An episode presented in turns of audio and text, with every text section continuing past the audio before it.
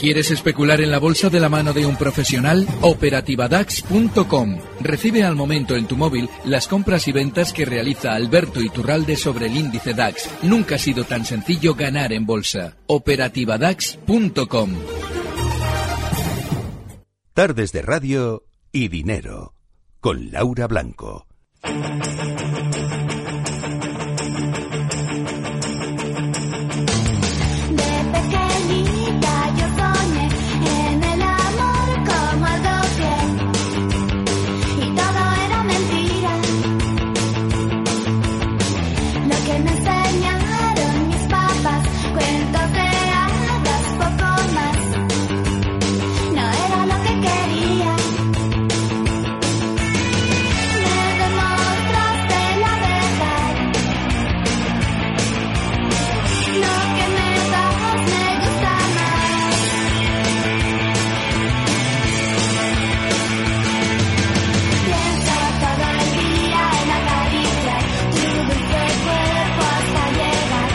Iturralde de Días de Bolsa. Es el día más triste del año, el Blue Monday, pero usted ¿Ah, nos alegra con esta música. Qué, va, ¿eh? qué, va, días tristes. qué bonita esta canción. ¿Cuántos años tiene?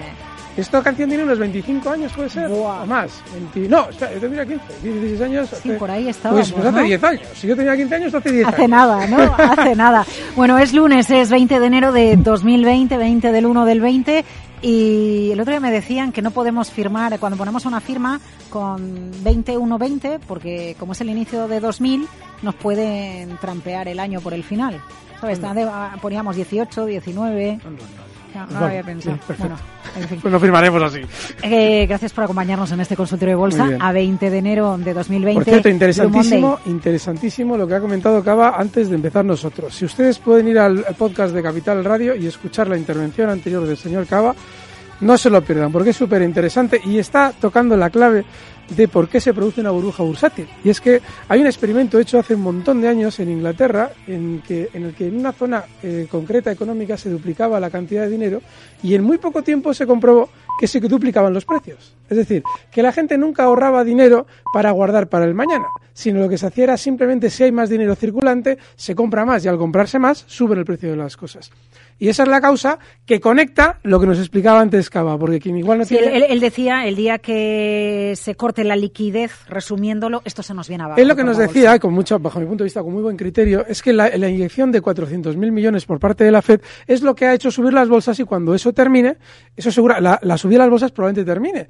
Entonces, eh, probablemente esas decisiones de la Fed, recuerden que la Fed efectivamente, como él nos comentaba, es un organismo privado, la gente se piensa que como pone Reserva Federal es algo público, no, no, no, no. es privado, la Fed lógicamente está de algún modo forzada por Donald Trump para mantener una sensación de bonanza en la economía mediante las bolsas. De ahí que yo estos meses atrás dijera, bueno, lo normal es que la bolsa suba hasta la reelección de, Donald Trump, en Europa suba menos y en España suba menos. Bueno, pues es exactamente lo que está sucediendo porque la técnica para hacer subir los mercados de manera artificial es la que nos ha explicado el señor Cava. Es decir, inyectar cantidades ingentes de dinero en el sistema para que, por la experiencia que antes te he contado que se hizo en su día en Inglaterra, los precios suban de una manera artificial.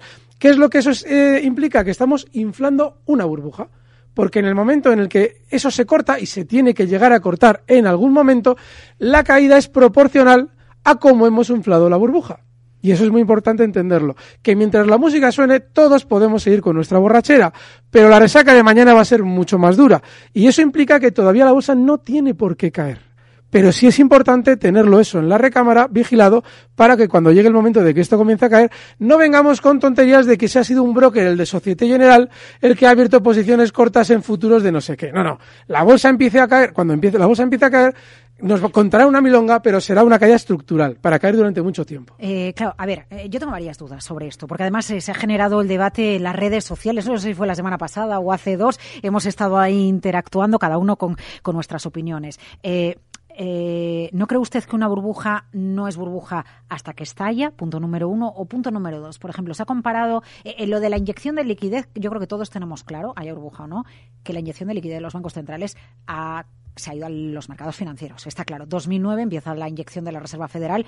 Eh, vemos el gráfico como está y los cantidad de millones y ahí, ahí es evidente que dinero se ha ido ahí. Pero es verdad otra cosa, que cuando se habla de burbuja también se dice, no, la burbuja de las .com. Claro, nada tenía que ver cómo estaban las empresas, qué eran, qué dinero ganaban a finales de los 90, a primeros de los 2000, con lo que las grandes empresas son ahora. Entonces, no sé si la situación es comparable con ese momento, si tenemos realmente que esperar a que la burbuja explote, Alberto, porque eso puede hacer que no ganemos mientras podemos ganar en mercado. A ver, son tres preguntas en uno, disculpen. Sí, lo de las .com era una expectativa. Efectivamente, cuando teníamos los datos relativos a Terra o Licos o aquellas historias que hoy, eh, estábamos siempre escuchando que había pérdidas, pero que en el tiempo, como Internet iba a formar parte de nuestras vidas, se iban a tener X beneficios, X beneficios que luego nos obtuvieron. Entonces, nosotros tenemos que entender que las expectativas pueden ser positivas o negativas. Por ejemplo, si vemos unos tipos de interés tan a la baja, probablemente las expectativas de beneficios de bancos de ahorro, es decir, bancos en los que se está obteniendo el dinero mediante el ahorro, van a bajar de una manera alarmante.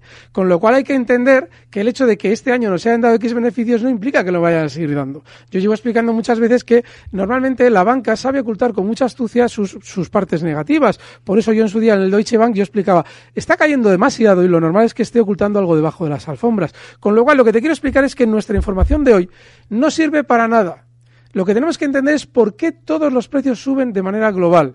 Y la razón es que todos no están ganando de la misma manera y todos sí están subiendo de una manera muy parecida. Y eso es por la razón que antes nos explicaba Cava. Es decir, hay un exceso de inyección de liquidez y la burbuja sí existe, aunque no explote. ¿Por qué? Porque... Una burbuja puede existir sin explotar. Claro, ¿por qué? Porque tú tienes unas referencias estándar. Por ejemplo, un salario mínimo eh, profesional, un, X, un, nivel de vida X. Eso es una referencia estándar. Tú el, el precio del pan lo tienes a un precio mucho más estable que el que tienes los mercados financieros, que están fluctuando continuamente. Y tú para vivir necesitas comer no tener unas acciones.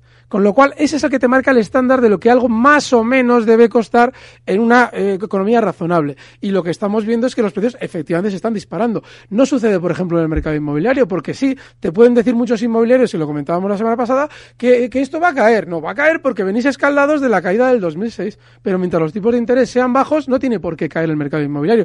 Porque en un piso sí tienes algo. Y en unas acciones tienes humo no tienes trocitos, porque a mí me enseñaban en el cole. No, si tienes acciones tienes trocitos de una compañía y puedes cobrar, cobrar un dividendo. un trocito de una compañía es un trocito de algo que gestiona otro. Humo. Mañana el señor Bezos vende Amazon, no sé cuál es la que tiene, me da lo mismo. ¿Y qué tienes ahí? Nada. Porque el espíritu de esa empresa era el señor Bezos o quien sea. No. Bueno, pero por ejemplo, a ver, Joder, que hoy estoy, estamos guerreros hoy, Alberto. No, y además es que tenemos que, contar cosas a veces interesantes No, pero vamos a ver, eso se pensaba con Apple. Entonces, con ya, pero en Apple había más gente. Claro, pero en Amazon hay más gente que Bezos, o cuando se va Bill Gates hay gente que sigue. Microsoft, fíjese usted, Satya Nadella. Cuando se vaya el señor eh, Elon Musk. Se fue Ortega y llegó Pablo Isla. Cuando se vaya el señor Elon Musk de Tesla, hablamos. Claro, pero Tesla, Tesla, a lo mejor sí que es. Eh, un, no, no, sabemos si tiene un sustituto, pero eso esto se dijo con Apple. Cuando se muere. Mm, eh, ay, que no me sale el nombre. Eh, no, Emilio Botín era el Santander. Eh, ay, de Apple, el fundador de Apple. Joder, el que tuvo cáncer de Steve Jobs, ay, que no me salía. Eh, y llega Tim Cook y sabe, y sabe mantenerlo, ¿no? Tim Cook lleva mucho tiempo con él. Es que no tiene nada que ver. Son, son equipos que llevan mucho tiempo formados. Muchos de ellos se han conocido de jóvenes. Seguramente con Gates pase lo mismo. No, yo te entiendo lo que quieres decir, pero es distinto. Estamos hablando de que tú cuando tienes un trocito de una compañía, por ejemplo, en España, en España tú tienes un, estatalismo encubierto, es decir, el Estado está continuamente interviniendo. Telefónica, desaparece el Estado de Telefónica o va perdiendo fuerza, ¿qué pasa con Telefónica? Nada. Una empresa que ha sido monopolística durante años y años, en el momento en el que pierde el monopolio y entran todas las Orange, las Amena, las Yastel y todas estas, Telefónica comienza una caída que no ha terminado. Es decir, tú tienes que entender que la economía americana es diferente a la, a la española. En América, si tú tienes un CEO como, como el señor Elon Musk, que es súper eh, poderoso dentro de la compañía en cuanto a entusiasmo y en cuanto a todo, seguramente el día que falte él, el ingeniero ese que hace los cohetes tan maravillosos no tendrá la misma motivación. Es así. Sin embargo, en España, cuando tú tienes un Estado como está interviniendo en banca y en, muchos, en, en muchas compañías, en el momento en el que ese Estado tiene que dejar de hacerlo por lo que sea, esas compañías se van donde se están yendo los bancos. Pero entonces, que tiro todos los papeles por los aires, Alberto, y observa el fenómeno. Paso de la bolsa. Claro, porque yo lo que quiero es, bueno, Puede ser una cosa, puede ser otra, pero yo lo que quiero es ganar dinero. Bien, pero muy sencillo. Lo que tienes que tener en cuenta es que mientras el mercado está subiendo y la burbuja sigue sonando la música, hay que estar con la música. Vale, yo sigo largo en el mercado entonces, americano. entonces yo lo que tengo que hacer es detectar las señales en el momento en el que pueda llegar. Exacto, y Ya ahí está. estar predispuesta a ponerte bajista. Es decir, si lo que nos estaba contando el Y como Cava- lo de Groucho Marx, ¿no? Si no le gustan mis principios, tengo otros o cambiar mi Eso opinión con las siempre, pero claro, el problema que hay es que Groucho Marx con mucha habilidad lo decía a cosas aplicables, por ejemplo, a política, ¿vale? Pero, pero en, en economía tiene que ser exactamente como él lo dijo. Pero lo importante es que Cava nos explica lo que va a suceder de una manera, en cierto modo, sin marcar un tiempo. Es decir, esto es lo que está sucediendo. Y es muy importante tenerlo en cuenta porque cuando lleguen las tortas que llegarán, no podemos decir, bueno, esto es un, re- un sano recorte. ¿Te acuerdas tú sano recorte de la nieve, aquel del 18? Sano recorte. Digo, sano recorte, sana torta que nos vamos a dar. Pues así fue. Hombre, pero Entonces, va a ser normal que corrijamos después de esta espectacular su- subida. Ya, pero según la Pero es velocidad que del- llevamos, pero llevamos subiendo desde 2009. Bien, pero muy sencillo. Si la semana antes todos los bancos están dando resultados récord y nos damos una tortita del 5% de nada, te diré, la torta que nos viene es de órdago. Es decir, tú tienes que ver los síntomas. Y en el 18 tenemos una presentación masiva de resultados de los bancos. En 15 días, todos resultados récord. Y un día coge y sin que nadie entienda por qué, la banca cae un 4%. Y vengo aquí y te digo, atentos, que todo el mundo está mirando la nieve y nos vamos a dar una torta en la banca de órdago. El día después. No necesitamos ni que pase un mes ni dos meses. El día después. Es decir, tú ya estás viendo todas las señales que te implican que seguramente te han engañado comprando. Aún, aún no hay señales. Todavía no. Todavía no hay señales. Efectivamente, tienes toda razón. Y es muy importante tener eso en cuenta, porque hoy hemos visto que rebajaban las previsiones para España. Yo no sé si el Fondo Monetario Internacional o quién era el que lo decía. Sí. Entonces, eso es una muy buena señal para los alcistas, porque el mercado español está a punto de romper el 9700, no sabemos si lo va a romper y ya te sale una mala noticia. Entonces, lo que te están queriendo decir es que seguramente vamos a seguir subiendo también nosotros. Tú tienes que observar esa picardía del sistema financiero, que es el que te vende las acciones. Fondo Monetario Internacional a la cabeza. Es decir, FMI rebaja las previsiones de crecimiento para España, empiezan a salir titulares negativos sobre la economía española. La bolsa española rezagada puede ser la bolsa española la que mejor se comporte en el corto plazo. En el muy corto plazo, durante los siguientes días, seguramente lo que se hará será rebotar más. Claro, ahí está. Vale, vale, vale. Esto es consultorio, aunque no lo parezca, es consultorio. Entonces, la primera consulta, bueno, a ver, contexto de mercado, usted nos lo describe sobre bolsa española. Pues lo mismo. Eh, telefónica. Y enseguida vamos con consultas. 912833333, audio y WhatsApp 687-050600, oyentes arroba capitalradio.es. Telefónica puede ir a los 7 euros por acción, Alberto. Puede, puede hacer cualquier cosa. El problema está en que tú, tú, vamos a ver, hay un problema. Si Telefónica lleva decepcionando del orden de 20 años ya, en marzo va a cumplir 20 años desde que marcara máximos, ¿tú por qué tienes que estar en Telefónica? Yo la semana pasada, cuando me hablaban de las caídas de Telefónica, yo explicaba las caídas de Telefónica. Se han producido en su día porque en 7 Payete nos vende lo de la carta. Pero ahora, cuando ha llegado a 6 euros, no es el momento de salir corriendo.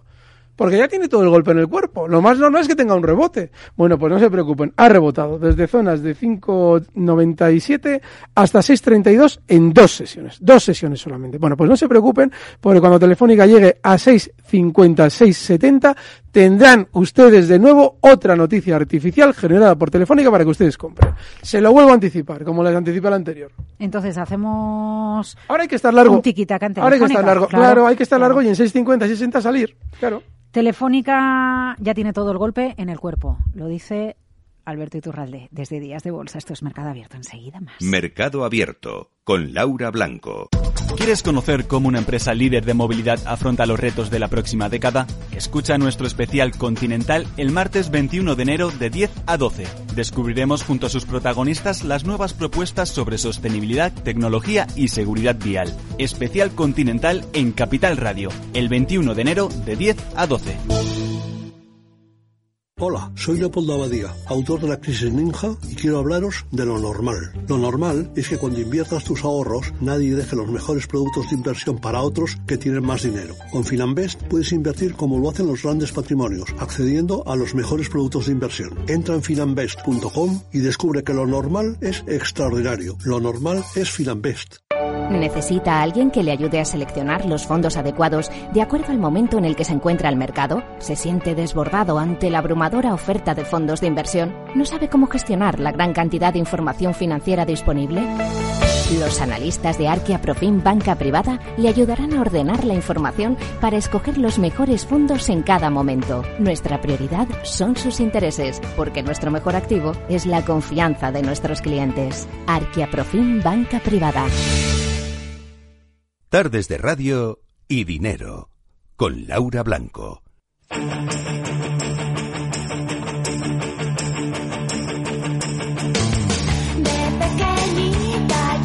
Bueno, tras la pausa, continuamos en Capital Radio. Por cierto, quienes nos siguen a través de YouTube, del canal de YouTube en Capital Radio, ha comentado Alberto que L'Oreal, Safran, Microsoft títulos para mantener posiciones dentro. Don Alberto, ¿le parece que hable la audiencia? Que le pregunten a usted. Venga, vamos o seguimos ellos. debatiendo. 912833333, audio de WhatsApp 687050600. Primer audio de WhatsApp para Alberto. A ver. Buenas tardes. Estoy corto en CaixaBank, Santander y BBVA. Con ligeras ganancias. Mantendría la posición y los stops. Un saludo desde Palencia, José.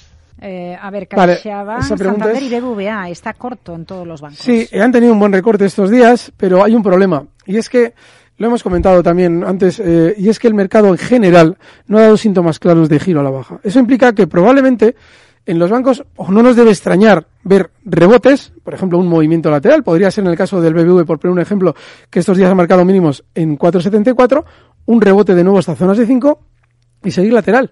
Es decir, tenemos que acostumbrarnos en ocasiones a esperar lo menos, lo que menos, lo que menos recordamos. ¿Qué es lo que menos recordamos en los bancos? En el banco recordamos mucho las caídas y recordamos la última subida. Pero se nos ha olvidado ya que el mercado puede estar lateral. Luego los bancos muy probablemente van a estar laterales durante las próximas semanas. Con lo cual esos cortos yo los cerraría. Porque no hay ahora mismo ningún síntoma de que el mercado deba recortar con fuerza. Eh, antes, en, eh, ir a YouTube, ¿eh? ese, ese archivo es muy importante porque han sido dos, tres minutos, pero intensos, porque de repente nos empiezan a preguntar por todos esos valores que hemos traído durante meses, Safran, L'Oreal, Ferrovial, los que hemos recomendado, y es que hay que decir lo mismo que hemos comentado, dices, joder, es que no hay ningún síntoma de giro a la baja de manera global. Con lo cual, en los bancos, pues lo lógico es que estén laterales, yo ya no estaría corto en ellos, pero, oye, enhorabuena, le has sacado un pico, has tenido la picardía de abrir cortos cuando a mediados de diciembre todo era Hollywood, y ahora lo más normal es que tengan un rebote, pero muy bien. Eh, a ver, nos vamos a ir a La Rioja con Javier, ha llamado al 912833333. Hola Javier, buenas tardes. Buenas tardes y gracias por dejar preguntar y por ayudar. Mira, quería preguntar a Alberto dos cosas. a ver, eh, he vendido la mitad de Sacir a 2,72, me he quedado con la otra mitad, por si acaso, tira para arriba. Hay que tener en cuenta que ha pagado también dividendo de 5 céntimos y medio. Yo entiendo que ha roto la resistencia famosa, eh, o puede ser otro engaño más de Sacir. Quería preguntarle dónde estaría la siguiente resistencia. Y luego en Bank Inter, eh, estaba pensando comprar de cara a los resultados, quería que me dijera, que son los jueves, quería que me dijera, eh, también ha descontado 6 céntimos de dividendo, aunque imagino que eh, Itural de tener sus gráficos ya tiene los dividendos y ampliaciones, ¿no? pero por si acaso lo recuerdo. Quería preguntarle por Bank Inter qué soportes y qué resistencias, porque él habló de un 650, que ya lo perdió, que era el, el soporte, y ahora imagino que sería la resistencia al 644 o por ahí, ¿no? Entonces, a ver qué me puede decir Alberto, ¿eh? Muchas gracias y os escucho por el teléfono, ¿eh? Bueno, Y por la muchísim- calle. Qué muchísimas diente más gracias, fino, Javier. qué A ver. más fino. Bueno, eh, ¿En vamos a empezar adecuada? Ah, por, por SACIR, claro, eh, efectivamente, tú lo has dicho fenomenal. Ha roto la famosa resistencia. El problema de SACIR, y yo lo he comentado durante estos años, es que tiene un auténtico campo de minas de resistencia, porque la famosa, que era, como tú bien has aludido, esa zona 254, 255, pues tiene una siguiente en zonas de 288. ¿Qué ocurre? Que la pinta del precio es fantástica. Yo semanas atrás cuando me decían, digo, joder, por probabilidades yo saldría, pero no hay nada en el valor que te deba hacer pensar que eso va a recortar. Con lo cual, pues mira, pues la forma que tiene el precio ahora mismo es la de llegar a esa zona 288. Eh, así es que, bueno, pues es que es peligrosísimo por sí mismo, por la tendencia bajista. Pero la pinta que tiene es fantástica y efectivamente se ha eh, producido esa ruptura que tú decías. Bank Inter, sí, tengo ajustado el gráfico, gracias, te lo agradezco de todas el- la referencia. Ahora el primer soporte está en 605 y la resistencia aunque hayamos hecho ese ajuste por dividendo, sigue estando en 6.50, porque yo en su momento cuando lo comentaba lo decía un poquito por encima. Ahora, de manera precisa, son 6.50 como resistencia.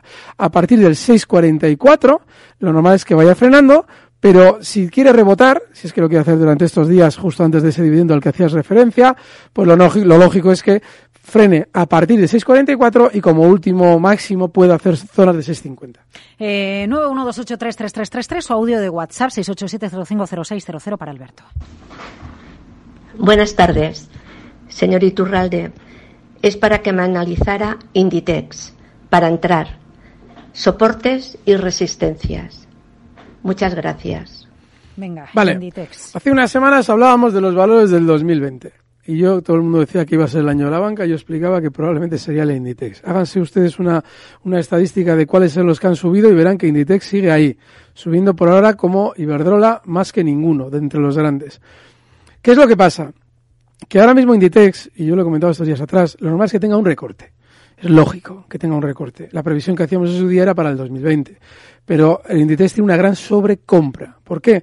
Porque en los últimos dos meses ha subido con una verticalidad enorme y lo normal es que esa verticalidad se vea ahora acompañada de ciertos recortes, probablemente esas zonas de 30 con 40. Con lo cual, yo ahora no estaría. Pero sí tendría engatillada una posible compra en Inditex, no si llega a esa zona 30 con 40, sino si en esa zona 30 con 40 vemos que hace un suelito, ¿vale? O sea que paciencia, todavía no, pero está muy bien que tengas en vigilancia Inditex. A ver, venga, por dar salida también a correos. Y ahora vamos con más consultas eh, por audio. Interesan adquirir acciones de Almiral a precios actuales, ¿sí o no, Alberto?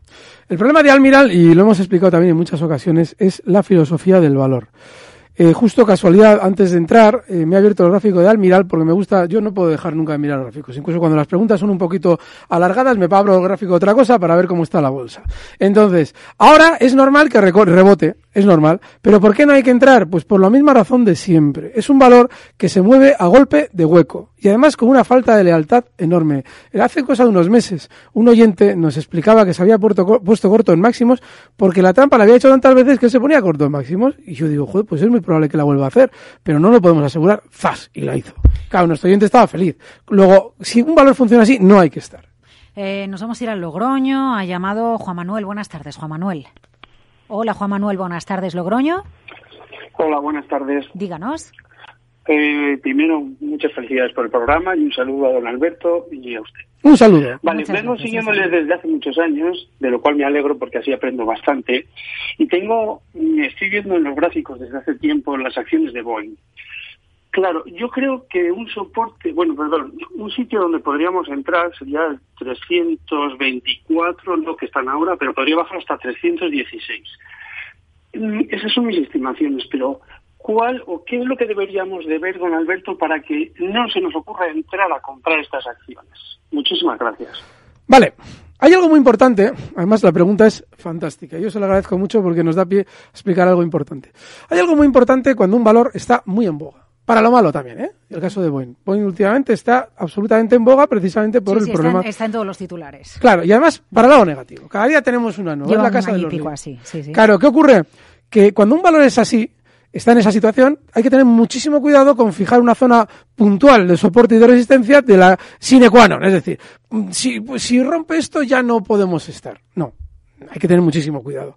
El problema para no estar en Boeing, fíjense, no es ya una zona de soporte. La más clara es, son 311. Podía bajar de 316 y es muy, es, además lo has marcado muy bien porque esa zona 316 efectivamente, la voy a poner yo en el gráfico para que se vea, es una zona de soporte muy importante, se ve clarísimo en el gráfico que, que la has visto de maravilla, pero tiene un problema y es que pelín por debajo, pues tienes también otras zonas que no son menos importantes y que hasta las que puede ir Boeing sin que tú en un momento determinado tengas por qué ver más caídas. Lo importante en Boeing es ver la caída, la velocidad de la caída. Podría pasar, y es muy raro que suceda, porque sean, eh, yo lo expliqué en su día y expliqué además en tiempo real, que estaban comprando con volumen récord en zonas de 370. Como hace mucho que no pongo ese gesto del volumen, lo voy a poner ahora mismo. Si alguien puede abrirse ese YouTube, es importantísimo.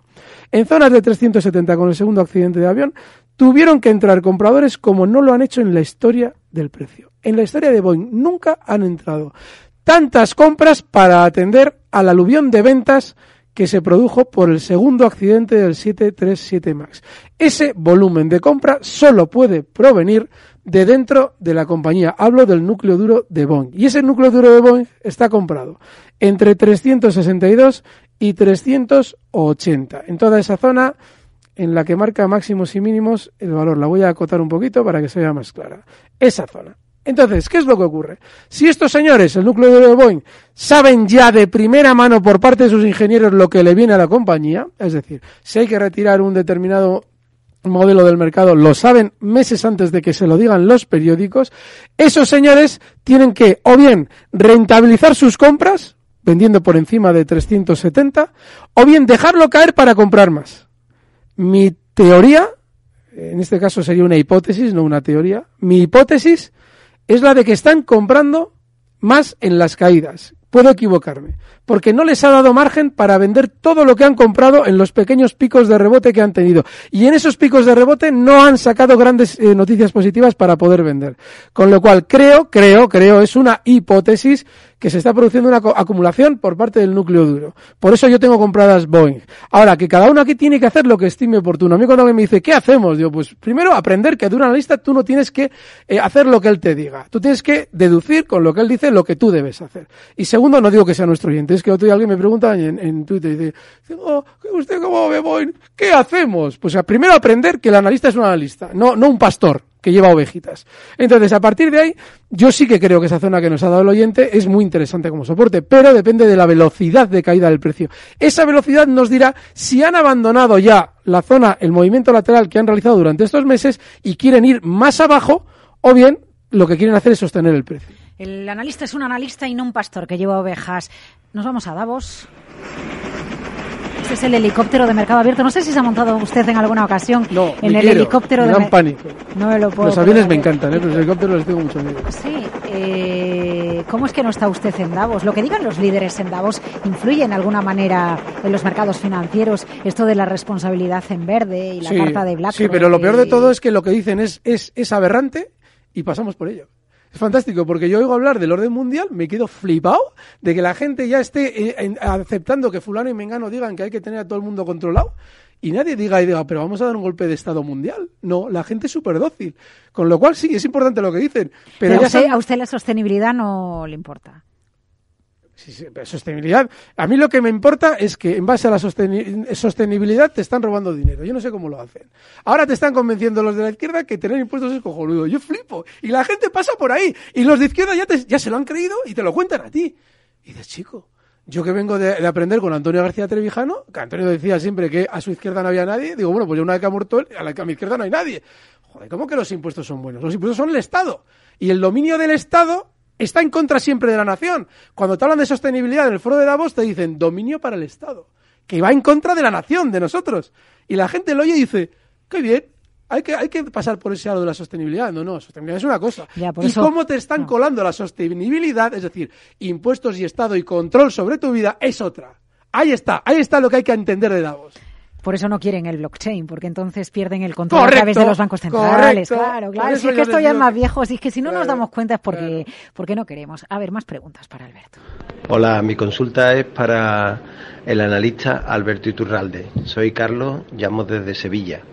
Eh, son dos valores mm, de la bolsa americana, Accenture y Nvidia. Me gustaría saber la, cómo lo ve en el análisis técnico y en el fundamental. Un saludo, muchas gracias por todo. A ver, Accenture y Nvidia. Vale, Accenture hace meses eh, yo explicaba que era un valor que tenía que subir y mucho. Es, lo ha hecho, yo me he desvinculado de él porque en su día hice una operación así chula con el valor y dije, bueno, pues para otro, porque es un valor que está muy bien alcista, es de esos valores del mercado americano que están en tendencia alcista clara, pero es lentito. Con lo cual, pues nada. Eh, ahora estar, va a estar un tempito lateral, sigue bien y el problema que tienes es que te va a aburrir. Y este, cuando aburre, aburre de verdad. Así es que zona de stop en 206 dólares, está ahora mismo en 209,20 y mientras tanto, pues a disfrutar. Pero sí que está, está lentito. ¿eh? En el caso de Nvidia. A ver. Eh, valor super Nasdaq. Yo cada vez que sale este valor, porque tiene tendencias alcistas terribles, siempre explico que es muy Nasdaq. Y en la prueba de que es Nasdaq no la tenemos muy lejos. Allá por el 18, en septiembre, iniciaba un recorte brutal. Cuando Nvidia se ponía de moda, de nuevo, pues como todos estos valores tecnológicos, recortaba un 87% creo que era. No, un 57%, perdón. Pero lo hacía en muy pocas semanas. Eso es un valor Nasdaq. ¿Por qué? Porque ahora ha vuelto a la tendencia alcista, y eso es lo importante de recordarlo, y esa tendencia alcista es limpia. No indica que vaya a recortar de un momento a otro.